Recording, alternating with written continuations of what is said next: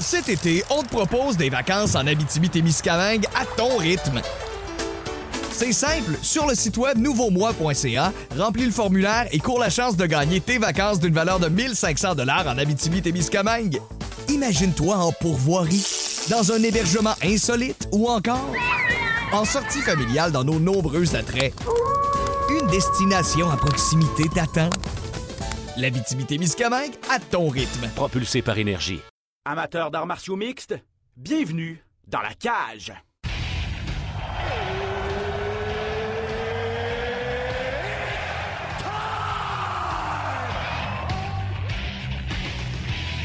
Introducing first, Benoît Baudouin, RDS Info à Las Vegas.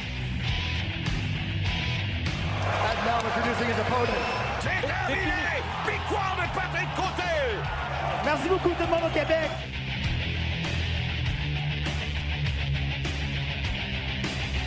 Salut tout le monde, bienvenue à cet autre épisode de Dans la cage. Ben Baudouin en compagnie de Pat Côté. Comment ça va?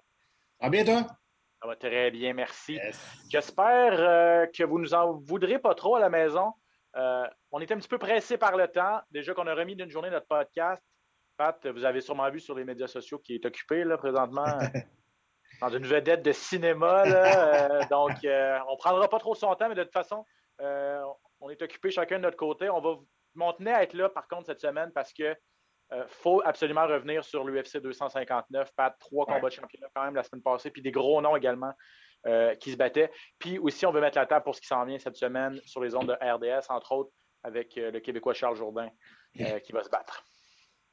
Oui, c'est sûr que certains, le Charles, qui. Écoute, c'est pas, pas de sa dernière chance, mais il reste que c'est un combat qui ne peut pas échapper. Oui, effectivement. On en parle euh, plus tard dans l'émission. Euh, juste vous dire, ça va être un petit peu plus court que d'habitude aujourd'hui, mais on va faire ça vite fait, bien fait. Vous aurez toute l'information nécessaire, toute l'analyse nécessaire de Pat Côté sur ce qui s'est passé. Trois combats de championnat, Pat, euh, à l'UFC 259. Commençons par la grande finale. Israël Adesanya contre Jan Blachowicz. le cogneur polonais qui a fait taire ses détracteurs, qui l'a emporté de façon assez convaincante au point TS et non pas au point GS tout le monde disait la seule façon pour lui de l'emporter, c'est de, de, réussir à connecter avec, euh, avec Israël Adesanya, mais il n'a pas fait ça du tout. En fait, ce qu'il a réussi à faire, c'est surtout l'amener au sol et c'est ce qui a vraiment cimenté son, ce qui lui a permis d'aller chercher la victoire. Ben, il a touché à quelques reprises avec le crochet de gauche. Il a bien étudié Adesanya pour vrai parce que Stéphane peut déjà passer de knock-out Adesanya en kickboxing justement par un crochet de gauche solide. Puis euh, il, était très vulnérable à ça. On l'a vu dans le combat. Un coup que le crochet de gauche a commencé à passer, là, commencé à prendre plus de confiance à Bovic. Euh, puis il est allé sécuriser le quatrième, cinquième round avec des amenés au sol euh, vraiment au moment opportun, on va se le dire. Il reste que moi, j'ai personnellement, peut-être que j'en attendais trop, là, mais j'étais déçu de la performance d'Adesanya. J'ai trouvé hésitant, j'ai trouvé, j'ai trouvé gêné dans ses attaques. J'ai trouvé, je ne dis pas qu'il avait peur, mais il ne s'est pas laissé aller. Mais au début de combat, à un moment donné, il a commencé à sauter partout, puis en vouloir. Puis là, tu as vu, Bovic est devenu bien nerveux, puis il touchait la cible, puis là, il arrêtait. je ne sais pas s'il avait vraiment peur de la, Probablement, il avait peur de la force de frappe, c'est sûr et certain. Mais j'ai trouvé un Adesanya beaucoup plus réservé dans ce combat-là, puis je pense que c'est ça qui a coûté la victoire. Plan de match très conservateur. Je suis entièrement d'accord avec toi. Plan de match conservateur du côté d'Adesanya qui semblait, lui, pas stressé de pouvoir l'emporter, comme je disais, au, point. Puis je pense qu'il a même dit en entrevue après, il a dit, le, le but, c'était pas de le mettre KO, même si je sais que je suis capable de le mettre KO, c'était de ne pas me mettre en danger, puis d'utiliser ma vitesse, puis de juste toucher. Puis, tu sais, il réussit à toucher avec son jab et tout ça, mais... Ouais, mais Bovic aussi. Bovic oui, aussi touchait avec son jab en plus. C'est probablement ça qu'Adesanya n'avait pas prévu dans l'équation, en fait. Lui, ce qu'il se disait, c'est probablement regarde, je vais, je vais in and out, là, je vais, je, vais, je vais toucher, je vais, je vais m'enlever, je vais toucher, je vais m'enlever, je vais utiliser mes pieds, mes jambes, tout ça. Je vais bouger.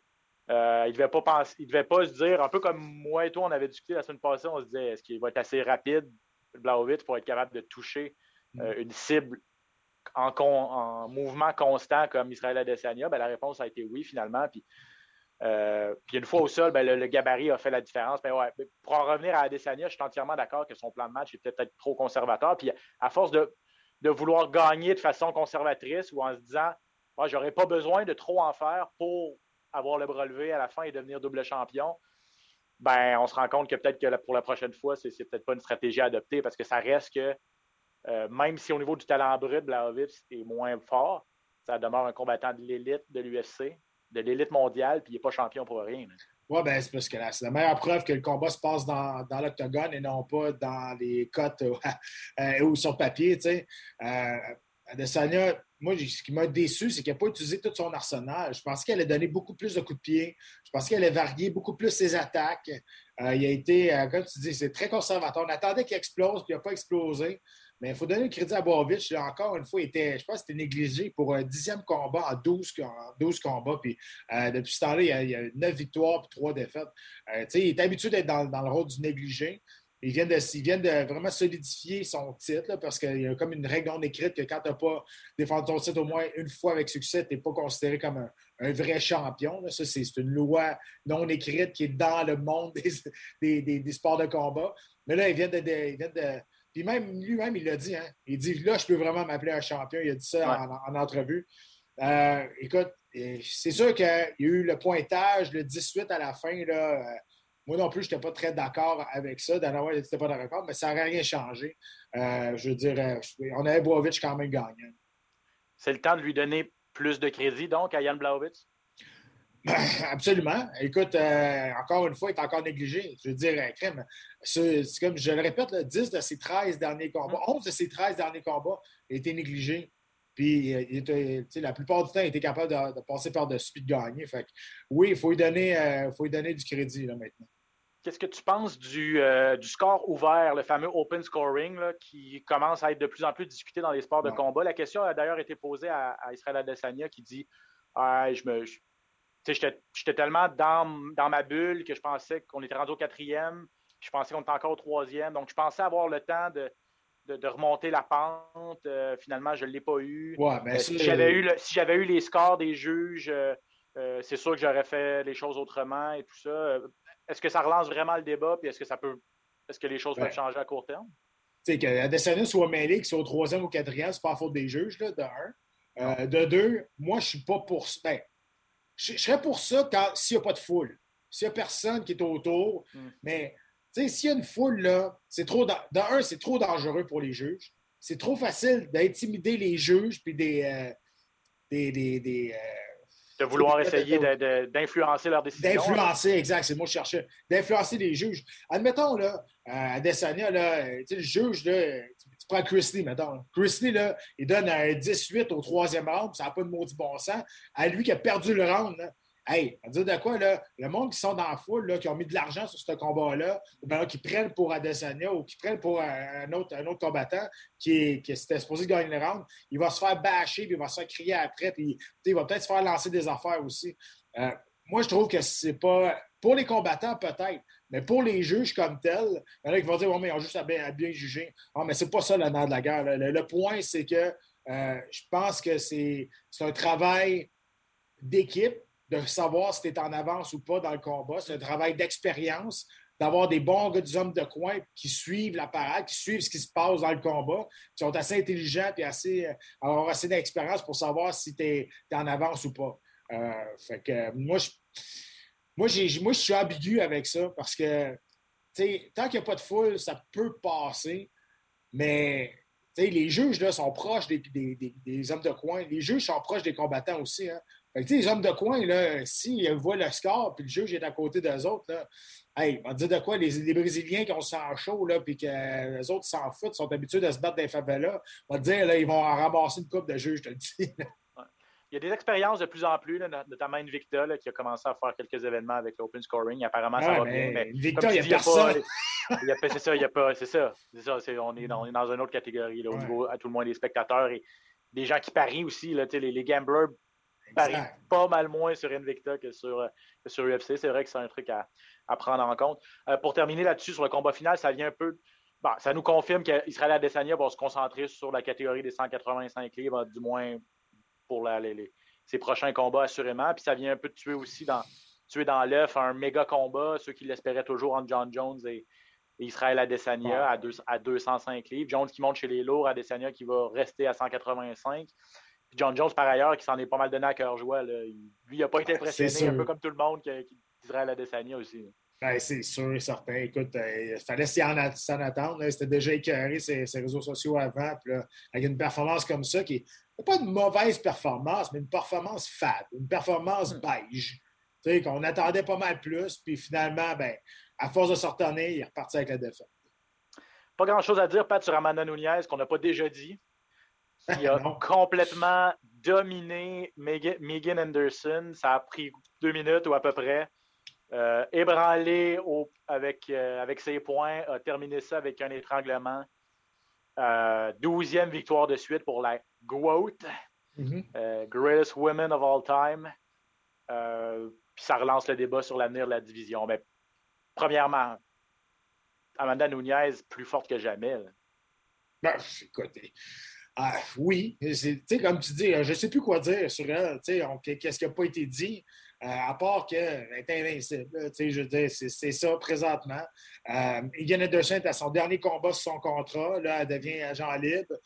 Ça veut dire qu'il reste quatre combattants à 145 livres dans l'UFC avec la championne. Dana White a dit qu'il n'allait pas. c'était pas dans les plans de fermer cette division-là. Je ne comprends pas pourquoi il, s'acharne à garder cette division-là. On s'entend, il paye des, il paye des combattants pour rien. Puis moi, je me, je me, mets, dans la peau du promoteur, là, puis de, l'organisation. Puis les autres, ils n'aiment pas ça perdre de l'argent. Ils veulent avoir une rentabilité avec leur argent. Moi, ça, je comprends pas ça. Puis ont déjà, on a déjà mis dans dehors des combattants. Tu sais, Overeem puis John Dos Santos, on les a mis dehors parce qu'ils coûtaient cher. Là. Parce que c'était quand même des combattants qui étaient encore euh, populaires puis que les mondes voulaient le voir c'est des beaux, c'est gros noms. Mais on les a mis dehors parce qu'ils coûtaient 300 000 chaque combat, tu comprends? c'est pour ça qu'on les a mis dehors. Ça n'a pas été dit, mais c'est ça. Mais la division de 145 livres, il n'y a pas de compétition, il n'y a pas de. a pas de, pas d'avenir. Euh, on en parlait, on a parlé l'autre fois, là, on parle plus d'ouvrir une division à 105 livres, les, les, poids atomes, que garder 145 livres. Là, on aurait un bassin de combattants beaucoup plus grand pour faire une vraie division. Parce que là, ça donne quoi de garder division si tu as, 4-5 filles dans, dedans? Je comprends pas. Puis, on a fait le tour, là. Maintenant, Nunez a fait le tour. Je veux dire... Cet été, on te propose des vacances en Abitibi-Témiscamingue à ton rythme. C'est simple, sur le site web nouveaumois.ca, remplis le formulaire et cours la chance de gagner tes vacances d'une valeur de 1500 dollars en Abitibi-Témiscamingue. Imagine-toi en pourvoirie, dans un hébergement insolite ou encore en sortie familiale dans nos nombreux attraits. Une destination à proximité t'attend. La Miscamingue à ton rythme. Propulsé par énergie. Euh, je sais pas contre qui qui pourrait se battre d'autres à 145 livres. Là, ils vont se battre entre eux autres, mais ils savent tous qu'ils ne seront jamais champions. Comme on disait, il reste, il reste une fille qui s'appelle Zara Fern dos Santos, puis une fille qui s'appelle Daniel Wolf, une américaine qui vient d'arriver à l'UFC. C'est les deux filles qu'elle n'a ah, pas battues. Ça va être le même résultat. Ben, c'est ça. C'est exactement ça. Moi, la seule option que je vois à ce stade-ci, c'est. Mais ben là, on parle de Juliana Pena, Peña à 135 livres. Juliana, Juliana Peña qui est.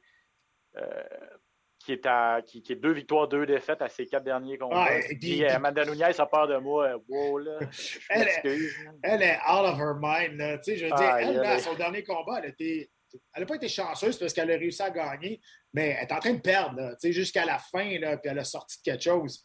Euh, écoute, je veux dire, euh, tu ne veux pas mettre de l'huile sur le feu quand le feu est déjà pogné. Tu comprends? Fait que si tu dis à Amanda Nunes, elle ne veut pas se battre contre moi parce qu'elle a peur, on sait tous qu'elle n'a pas peur. Après moi, tu viens d'y donner un peu de braise pour en mettre plus de feu puis qu'elle soit plus en maudit quand elle va te battre contre toi, tu comprends? C'est peut-être ça, qu'elle voulait, là, pour, parce que là, c'est pas très excitant pour Amanda Nunez, vite comme ça, Juliana Pena. Si l'autre m'a l'écœuré, peut-être un peu plus, là, va peut-être accepter d'écrire son nom sur le de signer le contrat plus rapidement, mais même à ça, je pense pas. mais... Non, mais je, sais pas, peut-être, on, verra, là, mais. Euh, puis tous ceux qui sont à 145 livres, à part Megan Anderson, les autres, là, honnêtement, avec une petite discipline de nutrition, là, sont capables de faire 135 livres. OK? Miguel Anderson, ça, c'est un autre cas. Là. Je veux dire, à mesure 6 pieds, un bon gabarit. Elle, ça, va être, ça serait quasiment impossible de faire 135. Là. Ça serait très dur pour elle. C'est plate pour elle, mais c'est ça. Mais les autres, là, euh, je ne suis pas mal sûr à 100% qu'avec euh, une, bonne, bonne discipline, avec quelqu'un qui s'occupe de, de, sa nutrition, ils sont capables de faire 135. mon rêve demeure, euh, mon, mon, plan A demeure euh, Valentina Shevchenko contre Amanda Nunez à 135 livres. Je sais que Nunez l'a déjà battu deux fois, mais ça avait été, au moins un des deux avait été serré, si ma mémoire est bonne. je pense que Valentina Shevchenko a gagné une bonne dose de confiance avec tous ses succès qu'elle a eu à 125 livres et, elle est meilleure qu'elle était probablement à ce moment-là. Nunez aussi, tu vas me dire? Euh, ouais, ben là, c'est la seule personne qui peut peut-être y donner un peu de fil à retordre. Absolument. Puis on va voir euh, aussi, tu sais, là, Shevchenko, euh, elle va se battre contre Jessica Andrade. Euh, Andrade, tu sais, c'est un tank. Si elle passe à, travers elle, en guillemets, facilement, là, tu sais, Là, écoute, on n'a pas le choix d'aller se croiser à un moment donné si on veut faire un fight. Les deux vont en fait le ménage de leur division respective. Tu sais, Nunez, veux-tu encore se battre contre Shevchenko? Elle l'a battu deux fois ben, s'il reste juste ce combat-là pour faire de l'argent, puis, tu sais, euh, je ne sais pas. C'est pour ça qu'on est un peu dans le néant, parce que c'est ça qui est. C'est ça qui est dur quand tu as tellement des combattants ou des combattants qui dominent une division, c'est que tu eux autres, tu as le reste. Puis, tu sais, le reste sont pas mauvais, c'est juste que les champions sont tellement supérieurs que tu te dis, bon, tu sais, euh, le reste de la division devient moins intéressante parce qu'on sait qu'il n'y en a pas une là-dedans qui va être capable d'aller challenger la championne, donner un bon combat. Mais là, 125 livres, tu veux, Jessica Andrade a monté. Là, moi, je suis intéressé dans ce combat-là. Je pense qu'elle va y donner, je pense qu'elle va y donner du, du fil à retordre. Ouais, un, peu plus de, un peu plus de compétition pour Shevchenko que, que pour Nunez. Euh, victoire controversée d'Aljamain Sterling qui devient champion du monde des poids coqs. Victoire contre euh, l'ancien champion Pietorian, mais une victoire euh, acquise dans la controverse, Pat. Tu as pensé quoi de ce fameux coup de genou? Ben, dans la controverse, c'était clairement illégal. Euh, la disqualification était méritée si tu t'appliques le règlement à l'alerte, mais ça n'empêche pas qu'Aljamain Sterling a reçu une tralée de critiques parce que certains disent qu'il aurait probablement pu continuer le combat. J'essaierai de ne pas aller là, mais tu as pensé quoi de toute la situation là, de, de, combat? Euh, non, non, mais on va, y aller, on va y aller là parce que c'est important d'en parler. Euh, parce qu'il y en a beaucoup qui ont dit qu'il avait faké, qu'il avait fait semblant d'être complètement sonné. Au bout de la ligne, qu'il ait fait semblant ou pas, OK, on va revenir après, là, le coup, pourquoi Yann a perdu le combat, c'est parce que lui a fait un coup illégal. C'est pour ça que le combat est terminé. Donc, après ça, c'est ton, ton, interprétation si tu trouves que Angel Sterling en a mis trop ou euh, il, a, il, a, fait semblant ou quoi de même. Mais peu importe, s'il n'y avait pas eu de coup illégal, volontaire, ça ne serait jamais arrivé. Donc, c'est la faute à 100% à Peter Yan si ce combat-là a été arrêté et il a perdu son titre. Moi, ce que je déplore dans ce combat-là, c'est les coachs de Aljamain Sterling. Si ton, si, ton, hmm. si ton combattant est sonné, si ton combattant est ébranlé, si ton combattant, est, tu sens qu'il n'est pas correct, là, tu ne vas pas l'amener faire une entrevue tu vas, tu vas l'amener en arrière. Tu ne peux pas amener. C'est pour ça qu'on. C'est pour ça que. Ben là, on va dire, on, ne passe pas en entrevue ceux qui se font hockey, parce que c'est vrai qu'on on, on, passe pas en entrevue les perdants. Mais, tu sais, dans le combat de championnat du monde, souvent, on va, on va passer en entrevue les deux. Puis, en a gros, de plus en plus, les, combat, les, les, les hommes de coin, si son combattant se fait knocker, on s'en va. On ne veut pas ah qu'il parle, tu sais. Euh, parce que soit qu'il va dire des affaires que ça ne se tient pas. Mais dans ce cas-là, je pense que ça aurait été mieux pour lui qu'on s'en aille. Puis après ça, ben là, tu, vois que ses réseaux sociaux, il prend des photos avec la ceinture. Fait que là, tu sais, ça passe mal. Dans cette situation-là, je comprends son point que le combat est arrêté à cause d'un coup illégal. Mais il n'arrête pas de dire Ah, moi, j'aurais pas voulu me gagner comme ça, euh, puis, euh, puis c'est pas de ma faute, c'est de sa faute. Mais regardez une petite gêne. juste pour être sûr que ça passe un peu mieux, puis, je ne dis pas qu'il a fait semblant, je ne dis pas qu'il a fait pas semblant, je ne sais pas. Le coup de genou était bien appliqué, par exemple. On s'entend, le coup de genou était directement sa tempe, sur le côté de la tête. Puis, au, bout de la ligne, c'est à cause de ça que le combat est fini. Pas à cause que Jermaine Summing a, fait semblant, c'est à cause du coup de genou illégal. Oui, puis c'est ça, c'est un, peu, un peu bizarre que, que, c'est lui qui ait reçu un coup de genou illégal, mais c'est celui qui ramasse la travail critique. Puis je suis entièrement d'accord avec toi que euh, son coin aurait pu mieux le, mieux l'encadrer à ce niveau-là. Mm-hmm. Puis c'est ça. C'est que tu dis une chose, puis tu agis le contraire. Tu dis, je, veux, je suis triste, je voulais pas gagner dans de telles circonstances, c'est pas comme ça que je voyais ma soirée. Puis, puis, je, puis je suis blessé, il m'a blessé, puis de l'autre côté, tu agis comment? En allant faire une entrevue à chaud. où tu ne sembles pas trop blessé ou ébranlé. Puis après ça, en prenant des photos en ayant le gros cheese avec la ceinture, c'est ça. C'est toute cette contradiction-là qui fait en sorte que le gars il a, mangé beaucoup de critiques. Nonobstant ça, il y a eu toute cette, toute cette histoire de malinterprétation du règlement là aussi. visiblement, Pietorian, il aurait demandé à son coin, il aurait dit Qu'est-ce que je fais, qu'est-ce que je fais, est-ce que je peux lui donner un coup de genou? Puis dans son coin, quelqu'un aurait dit oui, mais son coach, après ça, il a dit non. Il a juste dit de ben, frapper, mais pas avec son genou. En tout cas, tu sais, c'est. ça. L'affaire qui est arrivée, c'est que là, pour la première fois, il allé s'entraîner avec American Top Team. Donc, il y avait des entraîneurs qui parlaient russe, puis il y avait Marco D'Amata qui était là, un des entraîneurs, euh, un des head, head coach de, de ATT. Puis on le voit dans le coin. À un moment donné, là, lui, Marco D'Amata, il dit punch, only punch. Puis tu l'entends, puis la caméra est là, on est allé voir dans le coin. Mais dans les autres, on lui dit Ouais, go, go, go, vas-y, vas-y. Fait que, tu sais, il a écouté plus son, son, son, coin en russe parce que c'est lui, il est dans. Il ne pense pas traduire dans, dans, le temps de, dans, le temps d'une seconde dans un combat. Là. Fait qu'il est allé, puis il a attendu, il a attendu, il a regardé je veux dire, il a reçu quelque chose. on, lui a dit d'y aller. Puis tout de suite, quand il a donné le coup de jeu, on le voit aussi dans le coin, D'Amata, Marco D'Amata, l'entraîneur d'American Top Team, il donne une claque sur l'octogone qui est vraiment, il est vraiment maudit là, parce qu'il sait, là, il sait que ça ne va, pas d'allure faire ça. Euh, il y a aussi eu la critique ou l'opinion que Sterling clairement fait exprès pour garder son genou au sol on va dire en bon québécois, il stall le combat.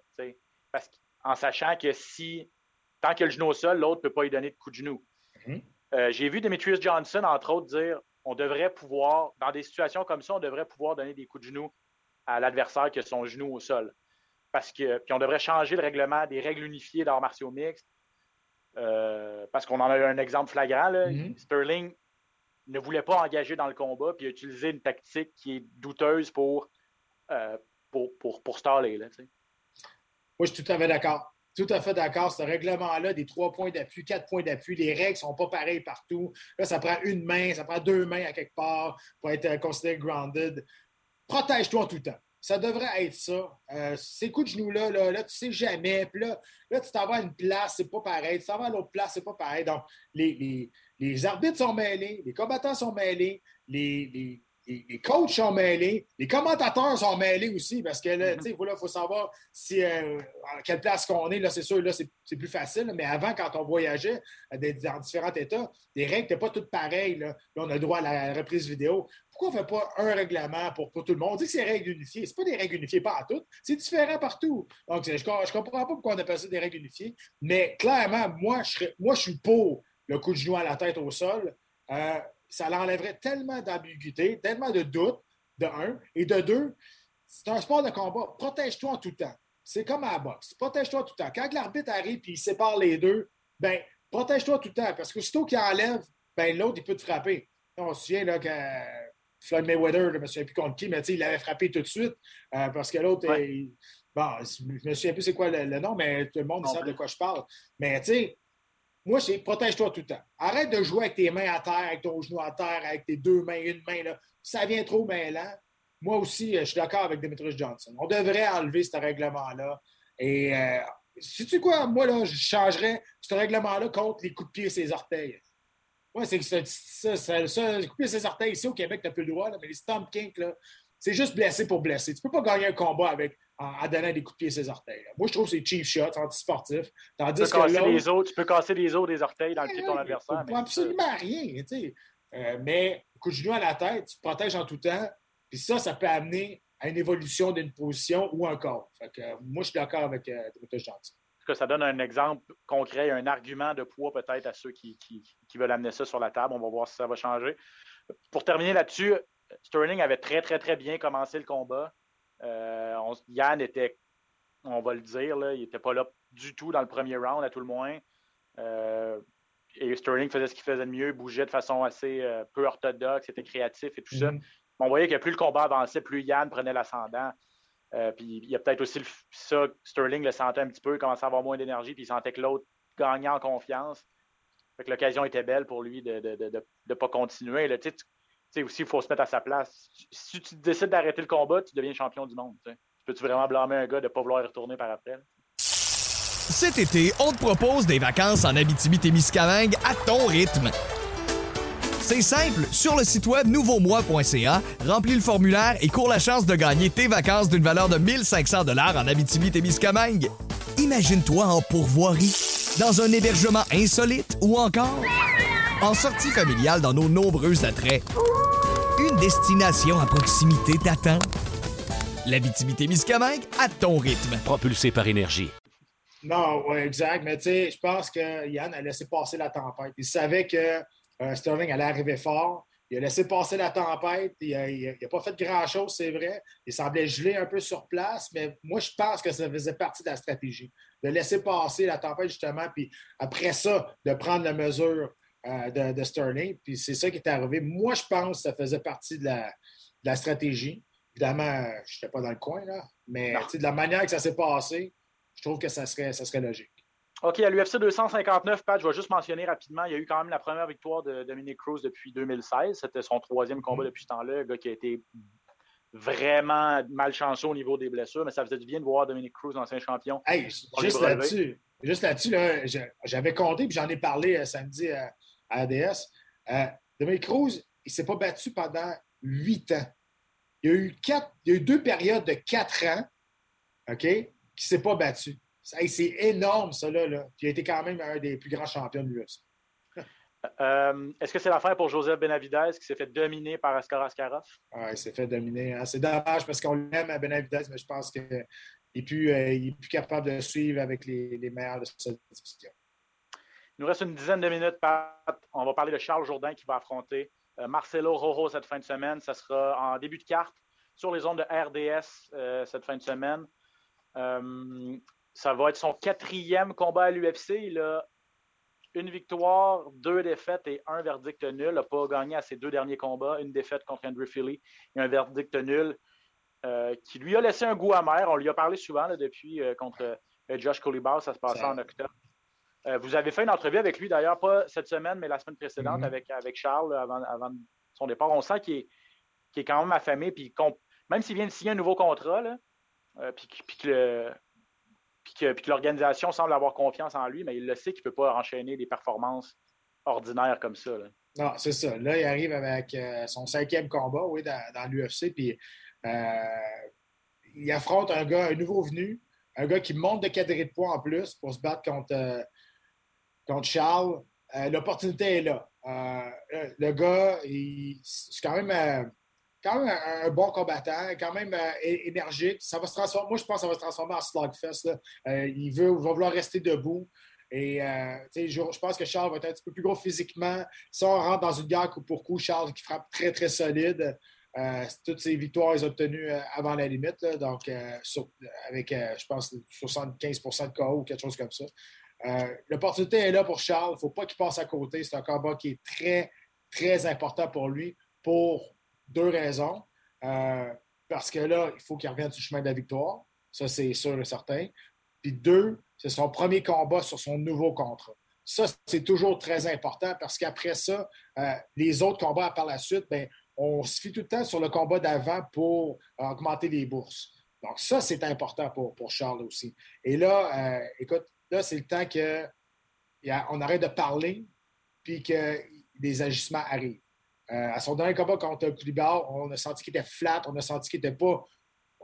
il n'a pas été capable de rentrer dans le combat. Je ne sais pas s'il n'était pas motivé, mais c'était pas un Charles Jourdain qu'on connaissait d'habitude, explosif, puis euh, rapide sur ses jambes. Il semblait chercher un peu, il semblait mêler, il était gaucher, droitier. Oui, il fait ça souvent, mais il n'y a rien qui sortait dans ce combat-là. Là, il va affronter un gars qui fait son premier combat au UFC. Le gars, il va arriver avec le, couteau entre les dents. Il va vouloir prouver qu'il a sa place là. Fait euh, il va falloir qu'il soit prêt tout de suite en début de combat. je suis pas mal sûr que Raoult va, y rentrer très, très tôt. Raoult, je ne le connais pas, mais ça semble être un bagarreur. Il s'est battu surtout au Mexique. C'est un gars d'Argentine. Il s'est battu surtout au Mexique. Euh, ce pas des combattants là-bas qui sont reconnus pour être très techniques, mais c'est des, des, brawlers. Si on connaît mm-hmm. les Mexicains, c'est des bagarreurs. Donc, euh, j'imagine que ce n'est pas un gars à prendre à la légère pour, pour Charles. On va finir ça avec euh, la finale. Ça va être Leon Edwards, en fait, contre Belal Mohamed. Euh, Mohamed qui, remplace Hamzat Shimaev, qui est toujours aux prises avec la COVID-19. Puis le bon vieux Leon Edwards qui va y a tenté d'y aller pour une, quoi, neuvième de suite. Ouais, mais Euh, c'est pas battu depuis 2019. Hein? Ça fait un bout, le pauvre gars. Là. C'est pas parce qu'il voulait pas, parce que. Je sais pas, on l'aime pas, je pense. il y avait vraiment un problème entre lui et l'organisation, là, honnêtement. C'est sûr, il y a le combat contre Chimaev, à trois fois ça a été remis. Là.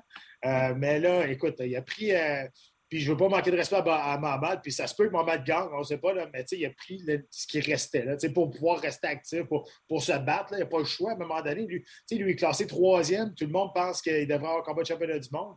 Sauf que, sur toutes les, toutes les, la, la séquence de victoires que tu viens de me dire là, il y en a juste deux qui ont fini avant la limite. Là. Les autres, ça a été des décisions. Il y a eu une décision partagée aussi, je pense, l'avant-dernier combat. Il n'est pas vendeur. C'est ça qui lui coûte un combat de championnat du monde aujourd'hui. Il est plat. Qu'est-ce que je te dis? On va dire, la, la- on va dire la vraie affaire, c'est ça. Puis c'est pas, pas, pas moi qui le trouve plat. C'est l'organisation, parce que si l'organisation ne trouvait pas plate, on lui aurait donné un combat de championnat du monde. Ça fait un bout, parce qu'il le mérite et tout le monde le sait. Sauf que, écoute, ça reste une business qu'on veut vendre le combat. Puis euh, Léon Edwards, il ne vend pas. La réalité, c'est ça. Tous, tous- tous les derniers qui ont eu des combats de championnat à 170 livres, là, les, les Jorge Masvidal, les, euh, les, les, euh, Colby Covington, peut-être peut-être moins Colby parce qu'il a été champion intérimaire, mais Gilbert Burns, c'est tous des gars qui ont passé par-dessus Leon Edwards, là, tu sais, qui, étaient, Ouais. qui, étaient derrière lui au classement, puis qui finalement, ben, ils sont juste plus vendeurs, donc ils ont, ils ont réussi à passer au, tra- au travers. Puis, tu sais, je veux pas être plate, mais Belal Mohamed non plus, là, il est classé 13e, c'est un très bon combattant, mais c'est pas le gars. Tu sais, puis les deux ont des fiches pratiquement similaires. là. Les Ouais. deux ont 18, 18 victoires, 3 défaites. Euh, 9 décisions en carrière pour Edwards. Contre 6, 9 finitions, 9, 9 décisions dans ses 18 victoires. L'autre, c'est 5 finitions, 13 décisions. C'est un gars qui va souvent à la décision. Il y a 4 Ben. victoires de suite. tu sais, Je veux dire, Penses-tu qu'Edwards, avec une victoire face à Mohamed, va avoir un combat de championnat du monde? Il n'y a rien, il y a rien Non à gagner. À part- à- part- à part- il- tout ce qu'il peut faire, c'est prendre au mot, euh, prendre au mot Dana White qui a dit on va le récompenser parce que c'est le seul qui a accepté d'affronter Shimaev, qui était la nouvelle star, qui n'est même pas classé, mais un gars dangereux que personne ne voulait affronter. Leon Edwards est le seul qui a dit OK, j'accepte.